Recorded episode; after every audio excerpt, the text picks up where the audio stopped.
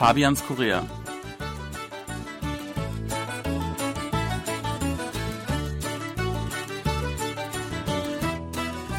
Herzlich willkommen, liebe Hörer. Es begrüßen Sie im Studio Fabian Kretschmer und Sebastian Razzago, liebe Hörer. Die Kirschblüte ist ein freudig erwartetes Zeichen, dass der Winter vorüber und der Sommer vor der Tür steht.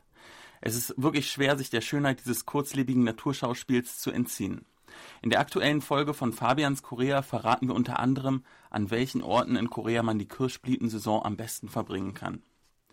Sebastian, Jetzt mal naiv gefragt, was ist so das Besondere an der Kirschblütenzeit in Korea? Ja, also für mich zum einen mal, wie du gerade gesagt hast, dass es wirklich das Zeichen dafür ist, dass der Frühling vor, äh, kommt und der Winter vorbei ist. Also das finde ich immer ganz schön, einfach zu merken, so jetzt wird es wirklich wärmer, Frühling kommt, der Sommer, der Winter ist mal wieder vorbei, ist immer so ein Einschnitt. Und äh, ja, es ist einfach wunderschön anzusehen. Mhm. Es riecht auch gut. Mhm. Ähm, ja, das sind so die zwei wichtigsten Dinge, finde ich. Und es ist vergänglich, weil die Kirschblütenzeit, die ist wirklich nur eine Woche, vielleicht zehn Tage und dann ist es auch schon wieder vorbei. Das heißt, man, man schätzt dann den Moment so sehr, weil er wirklich nur für ein paar Tage anhält. Ja, und manchmal passiert es auch, dass es dann direkt danach schon regnet. Also wenn die Bäume in voller Blüte stehen, dann kommt es plötzlich zu einem heftigen Regenschau und dann fallen die alle schon wieder ab. Aber das ist auch ein schöner Moment, wenn die runterfallen mhm. oder wenn sich das mit dem Regenwasser so vermischt. Das gibt dann nochmal so einen ganz besonderen, intensiven Geruch. Also das genieße ich auch und ich genieße das vor allem, wenn ich möglichst alleine dort bin. Also nicht am Wochenende, wenn so viele Menschen dort sind, sondern wenn ich die Chance habe, vielleicht unter der Woche mal da lang zu gehen, wenn nicht so viel los ist. Ja, du hast es schon angesprochen, die Kirschblütensaison ist in Korea überaus populär. Und an den sogenannten Hotspots, wo es ganz berühmte Orte gibt äh, für Kirschblütenbäume, die sind dann natürlich sehr voll.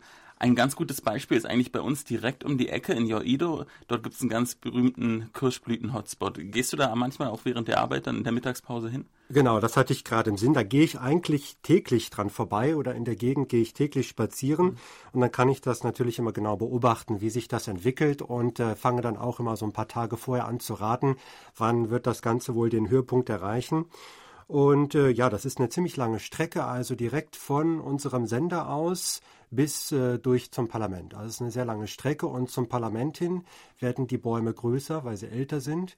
Und das ist eigentlich so das richtige Spektakel dort. Und ein besonderes Spektakel ist eigentlich das Ganze nachts zu sehen, beziehungsweise abends in der Dunkelheit. Mhm. Aber ich bin meistens tagsüber dort unterwegs. Ja.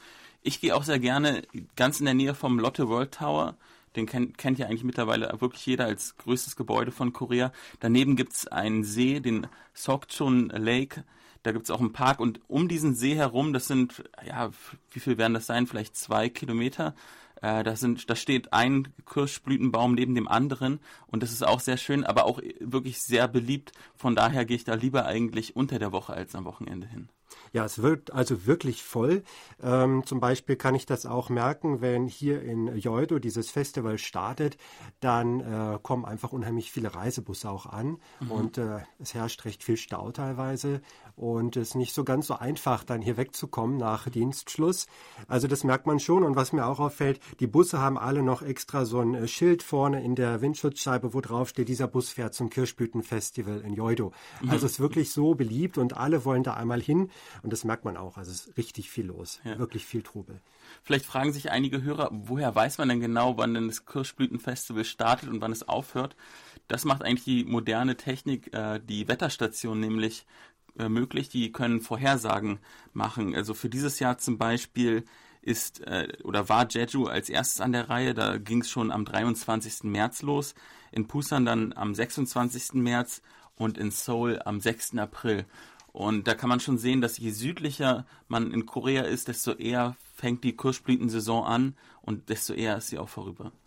Genau, also meistens eigentlich in Seoul ist es so Anfang April bis spätestens Mitte April ist das Ganze vorüber. Aber auch danach ist es immer noch ganz schön, da entlang zu gehen. Also selbst wenn die meisten Blüten schon abgefallen sind. Mhm. Und ich sehe auch noch immer recht viele Touristen, gerade auch aus südostasiatischen Ländern. Die kommen also noch bis Ende April eigentlich und versuchen das trotzdem noch zu genießen. Also es bleibt trotzdem auch schön. Die Kirschblüte ist nicht übrigens nur schön anzusehen, sondern auch sehr praktisch. Man kann damit Tee machen. Man kann damit Parfüme machen. ähm, oder Seifen. Also ich habe alles schon erlebt und von daher kann man das quasi dann auch noch ein bisschen präservieren und die Schönheit auch für den Sommer dann noch beibehalten. Ja, und essbar sollen sie auch sein. Äh, das war mir jetzt gar nicht so richtig bewusst, aber das äh, erklärt einiges, denn ich sehe manchmal, wenn die Leute posieren für die Fotos, dass sie mal so symbolisch da drauf beißen oder mhm. das es auch schon mal. Also das hängt vielleicht damit zusammen, dass man die tatsächlich essen kann, aber ich möchte es nicht unbedingt ausprobieren. Sebastian, ich habe einen Vorschlag. Das Wetter ist heute sehr toll und äh, für die Mittagspause haben wir noch nichts vor. Wollen wir vielleicht einfach mal den Weg bis zum Parlament gehen und uns an den äh, Kirschblüten ergötzen? Ja, das ist eine gute Idee, da komme ich gerne mit. Super. Dann bis zur nächsten Woche, liebe Hörer. Auf Wiederhören.